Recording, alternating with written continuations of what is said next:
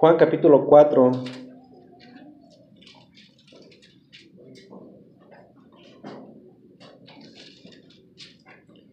Versículo del 1 en adelante.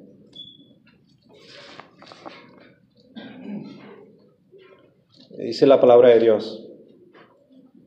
Cuando pues el Señor entendió que los fariseos habían oído decir, Jesús hace y bautiza más discípulos que Juan, aunque Jesús no bautizaba, sino sus discípulos, salió de Judea y se fue otra vez a Galilea, y le era necesario pasar por Samaria. Vino pues a una ciudad de Samaria llamada Sicar, junto a la heredad que Jacob dio a su hijo José. Y estaba allí el pozo de Jacob. Entonces Jesús, cansado del camino, se sentó así junto al pozo. Era como la hora sexta. Vino una mujer de Samaria a sacar agua y Jesús le dijo, dame de beber, pues sus discípulos habían ido a la ciudad a comprar de comer. La mujer samaritana le dijo, ¿cómo tú siendo judío me pides a mí de beber que soy mujer samaritana? Porque judíos y samaritanos no se tratan entre sí. Respondió Jesús y le dijo, si conocieras el, el, don de Dios y quién es el que te dice, dame de beber, tú le pedirías y él te daría agua viva. Y si nos vamos al eh, versículo 20, dice, nuestros padres adoraron en este monte y vosotros decís que en Jerusalén es el lugar donde se debe adorar. Jesús le dijo, mujer, créeme que la hora viene cuando ni en este monte ni en, ni en Jerusalén adoraréis al Padre. Vosotros adoráis lo que no sabéis. Nosotros adoramos lo que sabemos porque la salvación viene de los judíos. Mas la hora viene y ahora es cuando los verdaderos adoradores adorarán al Padre en espíritu y en verdad, porque también el Padre tales adoradores busca que le adoren. Dios es espíritu y los que le adoran en espíritu y en verdad es necesario que adoren. Oremos, Señor, gracias te damos porque estamos en tu casa esta casa de oración. Oramos, Señor, para que tú te hagas presente en medio de nosotros por medio de tu palabra. Por las escrituras, Señor, que tú nos revelases a nosotros. Lo que tú decidiste escribir para comunicarte con nosotros y para que así nosotros podamos conocerte más. Abre nuestros ojos espirituales que el velo, Señor, que está en nuestras vidas sea derrumbado el día de hoy para que la verdad penetre en nuestros corazones. Es lo que te pedimos en el nombre de tu Hijo amado Jesucristo. Amén. La semana pasada les habíamos hecho saber que estaríamos continuando nuestra serie de predicaciones del Evangelio de Juan. Y aunque esta es una serie que en realidad comenzamos a predicar ya hace un par de años, por esa razón estamos conscientes de que ya ha pasado algún tiempo. Y para que nosotros podamos entonces retomar debidamente nuestra serie, nos vimos en la necesidad de hacer un pequeño repaso o resumen de, lo que ya hemos cubierto hasta el día de hoy. Así que nos vimos en la necesidad de tener que hacer un breve repaso de los capítulos del 1 al 5. La semana pasada hicimos el repaso de los capítulos 1, 2 y 3 y hoy con el favor de Dios vamos a estar repasando solamente el capítulo 4. Y para la semana entrante, para el siguiente domingo, vamos a repasar el capítulo 5 y en dos semanas vamos a retomar de lleno nuestra serie de predicaciones del Evangelio de Juan y vamos a, retomar exactamente donde nos quedamos la última vez, que por cierto fue en Juan capítulo 5, versículo 21. Así que en dos semanas vamos a estar predicando de nueva cuenta, comenzando de los versículos del 22 en adelante. Amén. Entonces, si se quedan ahí estacionados en, su, en sus Biblias, ahí vamos a estar en el capítulo 4. Vemos aquí una historia muy, muy particular. Vemos la historia de Jesús y la mujer samaritana. Y aquí nosotros podemos ver y aprender sobre mucha teología. Habíamos mencionado la semana pasada que hemos eh, eh, cubrido eh, temas que solamente se enseñan en los seminarios y en los institutos bíblicos. Así que vemos en este solo capítulo bastante teología y todas sus implicaciones. Podemos también ver muchos principios bíblicos y también vemos mucho acerca, de lo que teológicamente se conoce como la doxología. En otras palabras, la alabanza y la adoración a Dios. Y vemos que al comenzar el capítulo 4, vemos a un Jesús que acababa de comenzar su ministerio con mucha seguridad y mucha convicción al tener él que ir a un lugar en el cual él no era bienvenido. Él era un extraño, él era alguien que no podía, siendo el judío, meterse ahí. Nosotros sabemos que él era un hombre judío, y en el lugar donde eh, él se encontró con aquella mujer, vivían obviamente los samaritanos. Y nosotros sabemos que los judíos y los samaritanos no se llevaban entre sí, no se caían bien, no podían eh, tener ningún tipo de relación. No sé si ustedes entiendan esto, pero para ponerlo de una manera un poco práctica y para que me entiendan un poquito más, era, era algo similar, así como los del norte de México específicamente hablando los de Tijuana. Algo así como los que eh, viven en el centro de México, lo que les llaman los chilangos. Entre estos dos grupos de personas no se llevan entre sí, no se llevan, no se caen por las diferencias que existen entre ellos. Pero las diferencias entre los judíos y los samaritanos eran bastante amplias. Ellos, los judíos o los samaritanos, verdaderamente no se podían ver el uno al otro. No se hablaban los unos a los otros y lo cierto es que existía entre ellos mucha, pero mucha rivalidad. De hecho, en una ocasión, y más adelante en el capítulo 8 de este mismo Evangelio, vemos que los religiosos, los judíos, querían burlarse de Jesús para, según ellos, humillarlo ¿Y saben cómo fue la manera como ellos lo hicieron? Le llamaron a Jesús samaritano. En el capítulo 8, versículo 48 dice, respondieron entonces los judíos y le dijeron, no decimos bien nosotros que tú eres samaritano y tienes demonio.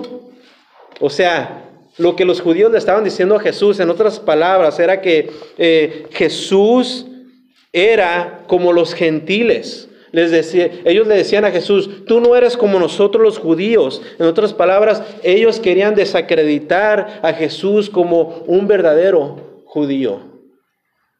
Y la razón por la que ellos lo hacían era porque los judíos miraban a los samaritanos como una raza insignificante.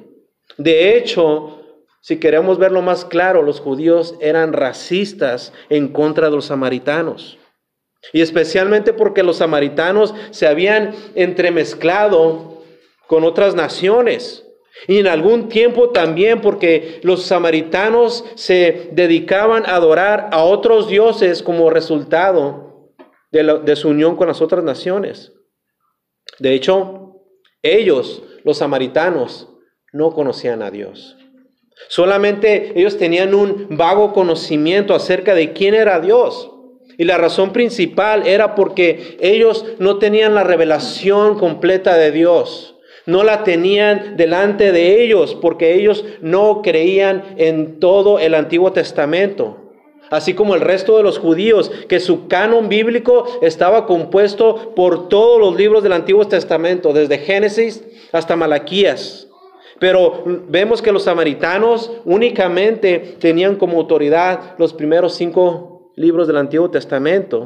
Y esa era otra razón más para que los judíos los despreciaran.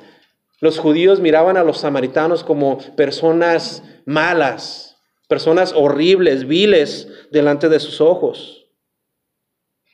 Pero Dios, en su gracia, se aparece en la escena y envía a su Hijo y decide salvar a los samaritanos. ¿Qué es lo que vemos aquí? Vemos la gran soberanía de Dios. O sea, Dios salvando a quien Él quiere. No importando quiénes somos, de dónde vinimos, a qué nos dedicábamos, qué tanto pecábamos, Dios salva a quien a Él le place. Así que nuestro pasaje, en el capítulo 4, vemos que todo comenzó con una mujer. Y si me siguen ahí en el capítulo 4, vemos que la razón principal por la que Jesús tenía que pasar por Samaria no era porque él quería tomar un atajo o un shortcut para poder llegar más pronto a Galilea. Pues sabemos que Jesús siendo judío se suponía que no debía de pasar por ahí, por la sencilla razón de que ellos no se llevaban entre sí. Y Jesús como judío se supone que debía de rodear ya sea por el este, por, por el este o por el oeste, y debía de tratar de evitar por Samaria, aunque el camino hubiese sido más largo y más difícil. Pero vemos que a Jesús le era necesario pasar por Samaria porque él tenía una cita divina. Jesús se tenía que encontrar con una mujer la cual él en su providencia iba a salvar. Dice el versículo 3 que Jesús salió de Judea y se fue otra vez a Galilea. Y el versículo 4 dice, le era necesario pasar por Samaria. Jesús tenía en mente tener que pasar por esta área, aunque tal vez él no fuera bien recibido, debido una vez más a la enemistad que existía entre los judíos y los samaritanos.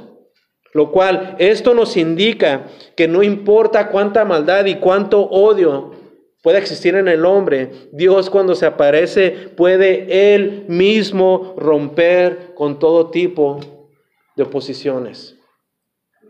El hombre siempre y constantemente vive en oposición el uno al otro, ya sea por razones de diferentes puntos de vista, ya sea por las diferencias en las religiones, las diferentes creencias, ya sea en la diferencia de diferentes opiniones de política, o simplemente porque a una persona le cayó mal otra persona, porque le cayó gorda y porque no la puede soportar.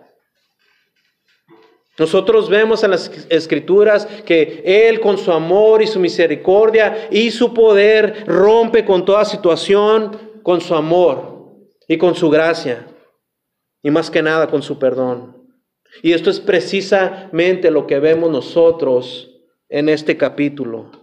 Vemos que tantos años de rivalidad entre los judíos y los samaritanos y en un dos por tres se aparece en la cena el Salvador y rompe con esto que estaba sucediendo con ellos.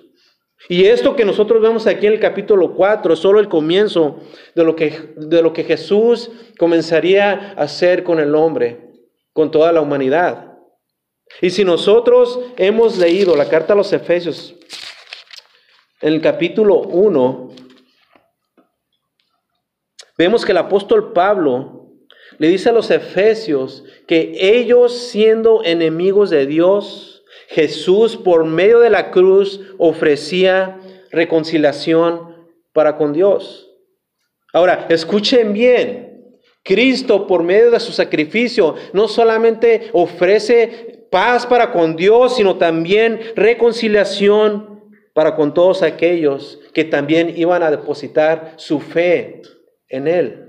Dice en el capítulo 4, en el versículo 14 de Efesios, porque Él es nuestra paz, que de, que de ambos pueblos, hablando de los judíos y los gentiles, dice, de ambos pueblos hizo uno, derribando la pared intermedia de separación, aboliendo en su carne las enemistades, la ley de los mandamientos expresados en ordenanzas, para crear en sí mismo de los dos un solo y nuevo hombre, haciendo la paz y mediante la cruz reconciliar con Dios a ambos en un solo cuerpo, matando en ella las enemistades. Todo ser humano que ha sido alcanzado por la gracia de Dios, no solamente ha sido unido con Cristo, sino que también ha sido unido con todos los demás que también están unidos a Cristo. Hermanos, la iglesia, por más dividida que esté en Cristo, está unida. Por eso decimos que todos somos el cuerpo de Cristo.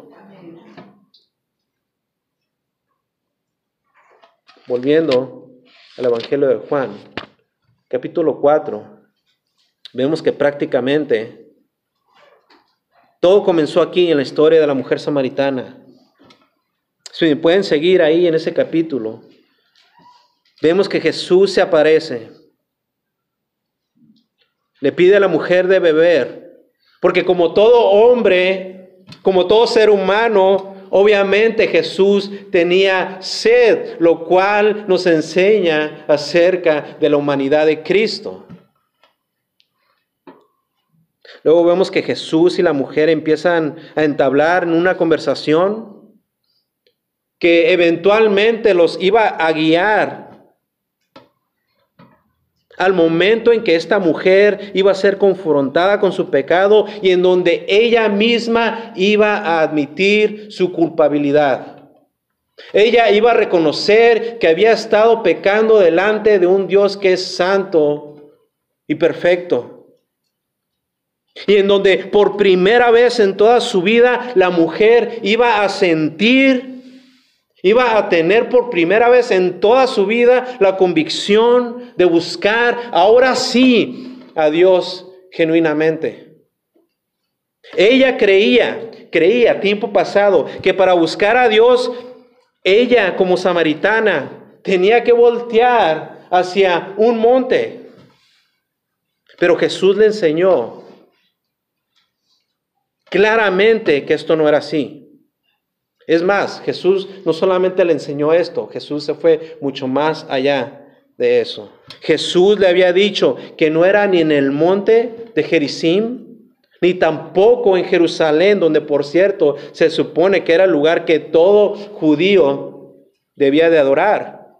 Jesús viene y destruye toda su teología la teología de esta mujer y le dice que llegaría el momento en donde ni aquí ni allá adorarían. Y la razón por la que ellos no adorarían en un lugar físico es porque Jesús dice que Dios es espíritu. Versículo 24. Dios es espíritu y los que le adoran en espíritu y en verdad es necesario que le adoren.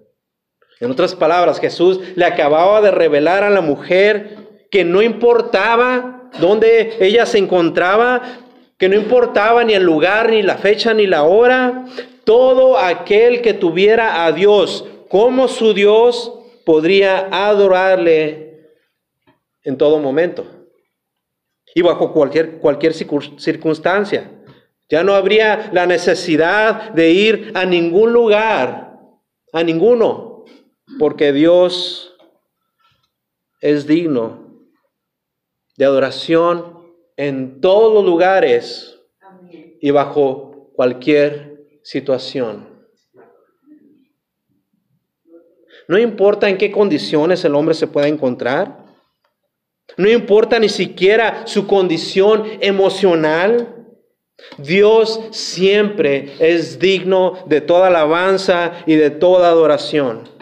La adoración a Dios no se limita, escuchen bien, no se limita nunca jamás a un servicio los domingos por la mañana o por la tarde o solamente cuando se canta.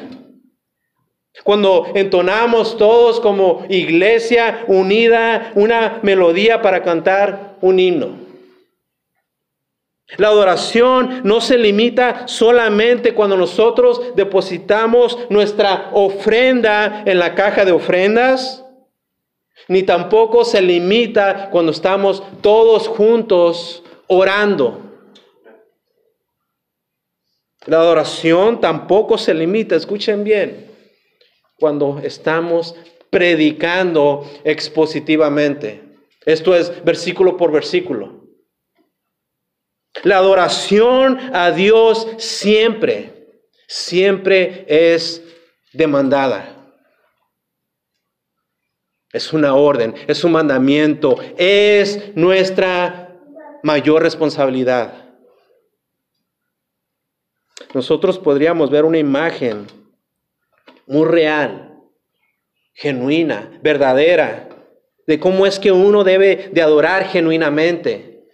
Nosotros por razones de tradición y de costumbre o de religión, tenemos pensado que la adoración solamente se limita cuando empieza la música. Lo cual no es cierto, es parte de sí, claro que sí. Es parte del ofrendar como eh, nuestra manera de expresar nuestra adoración, sí. Es parte nuestra, de nuestra adoración el escuchar la palabra de Dios, estar atento y adorar a Dios en ese momento, sí, claro que sí. Pero tenemos la costumbre de que el servicio de adoración es en este preciso instante.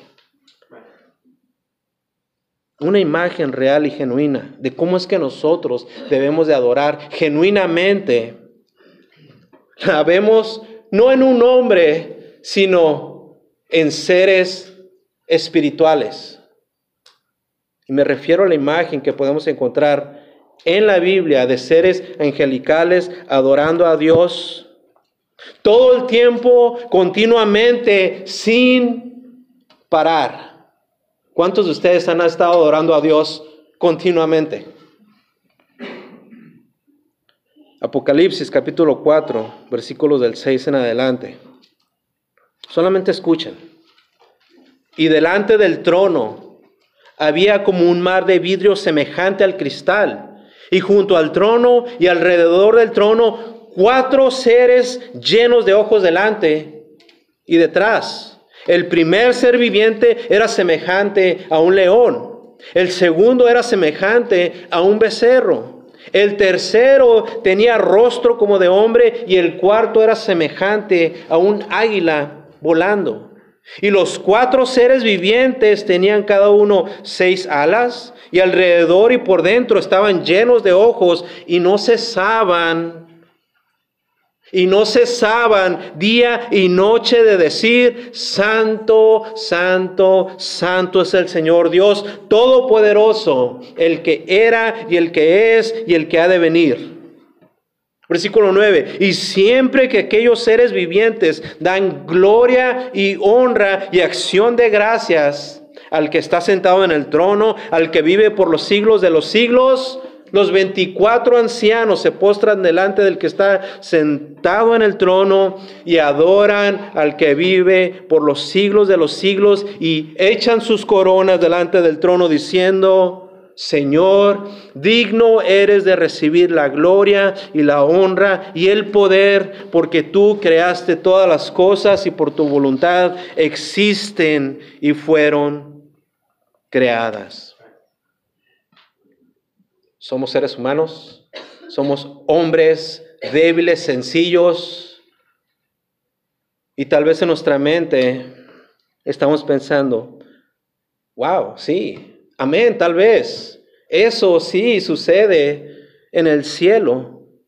Y tal vez estamos pensando, nosotros tenemos como seres humanos muchas cosas que hacer en esta tierra. Tenemos que ocuparnos de nuestras obligaciones eh, del día. Tenemos que estar ocupados de nuestras familias. Tenemos que proveer el alimento diario. No hay contradicción ahí. ¿Sabían ustedes que nuestra estancia aquí en esta tierra es un tipo de entrenamiento para, que, para lo que nosotros vamos a estar haciendo en el cielo por toda la eternidad. Lo único que nosotros vamos a estar haciendo en el cielo va a ser adorar a Dios. Será disfrutar día con día, momento tras momento a ese Dios grande, bueno, amoroso y misericordioso. A ese Dios que es santo, santo, santo y perfecto, justo y eterno por toda la eternidad. ¿Por qué? ¿Por qué no comenzar hoy hacerlo? ¿Por qué no dedicar nuestra vida entera a ese Dios como parte de nuestra adoración. Nosotros no tenemos que ir al monte Jericim, como, como creían los, los samaritanos. No tenemos que ir tampoco a Jerusalén como creían los judíos. Tampoco tenemos que esperar a que sea domingo, diez y media de la mañana, o una y media de la tarde. No tenemos que esperar para poder contemplar la hermosura de nuestro Dios. Los salmos están llenos de alabanza y de adoración. Decía el pastor Paul Washer, ¿quieres conocer a Dios? ¿Quieres verdaderamente conocer a Dios? Lee los salmos.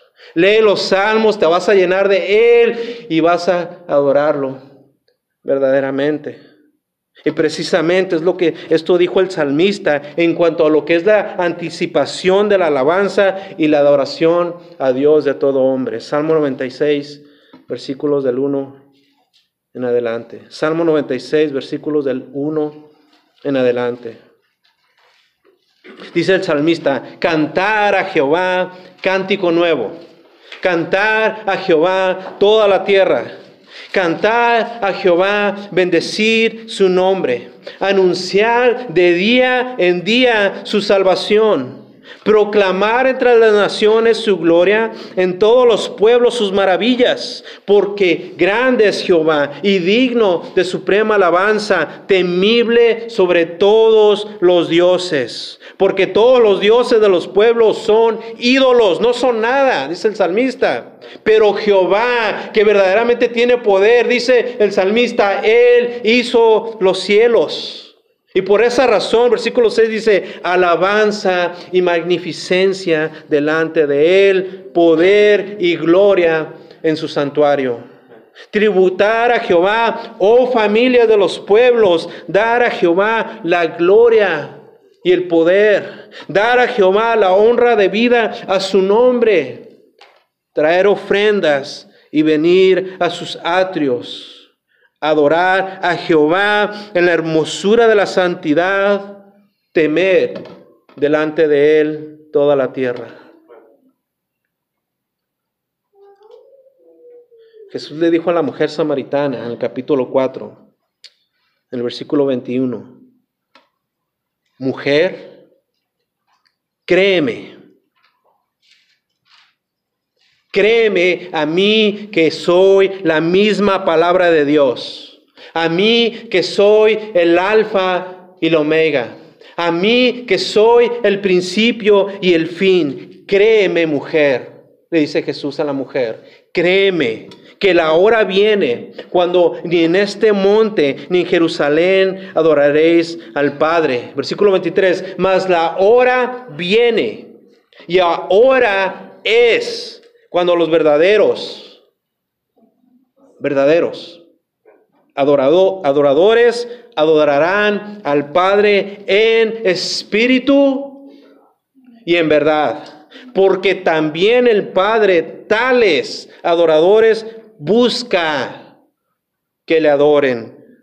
Dios es espíritu y los que le adoran en espíritu y en verdad es necesario que adoren. Es necesario. El Señor nos pide que adoremos su gloria y su honra. Es necesario, amada iglesia, es necesario, necesario, hermano mío, que adores a Dios. Es necesario que lo hagas porque Él es digno y verdaderamente digno. No hay nadie más, no hay nada más importante en nuestras vidas, por más que ustedes amen a sus familiares, hermanos. Dios es digno de toda adoración. Es digno de toda adoración. Dios merece ese lugar en nuestros corazones. Dios demanda que nosotros de nuestro corazón, sencillamente y humildemente y con toda la fe que Él mismo nos ha, nos ha dado, gritemos de nuestros corazones y de nuestra propia voz que Él es digno. Oremos.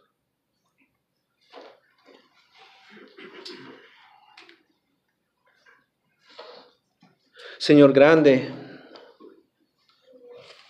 grande y precioso es tu nombre. No son las cosas que están en el mundo, no son las cosas que nos rodean, no son las cosas que más nos atraen a nuestros ojos. No es, Señor, lo que está escondido en nuestros corazones. Eres tú, Señor, lo más precioso, lo más hermoso lo único digno de ser adorado. No hay ni debe de existir en nuestras vidas ningún lugar para nuestra adoración. Tuya, Señor, es la gloria, la honra, el poder, la alabanza. Tuya, Señor, es la adoración. Señor, nuestra oración en esta mañana es que tu iglesia, Señor, esta iglesia local, iglesia bautista por su gracia, Señor, se tome con toda seriedad, Señor, la importancia y la necesidad de adorarte a ti. Que no pensemos en nada más, ni en nadie más. Que todo lo que nosotros somos, y que todo lo que hagamos sea para glorificarte a ti. La razón por la cual tú creaste al hombre, Señor, fue para darte la gloria a ti y para disfrutarte por toda la eternidad. Bendecimos, Señor, tu nombre y oramos, Señor, para que esta palabra pueda obrar en nuestras vidas, Señor. En el nombre de Cristo Jesús. Amén. Amén, hermanos. Nos vemos para el próximo domingo con la continuación del, resumen del capítulo 5.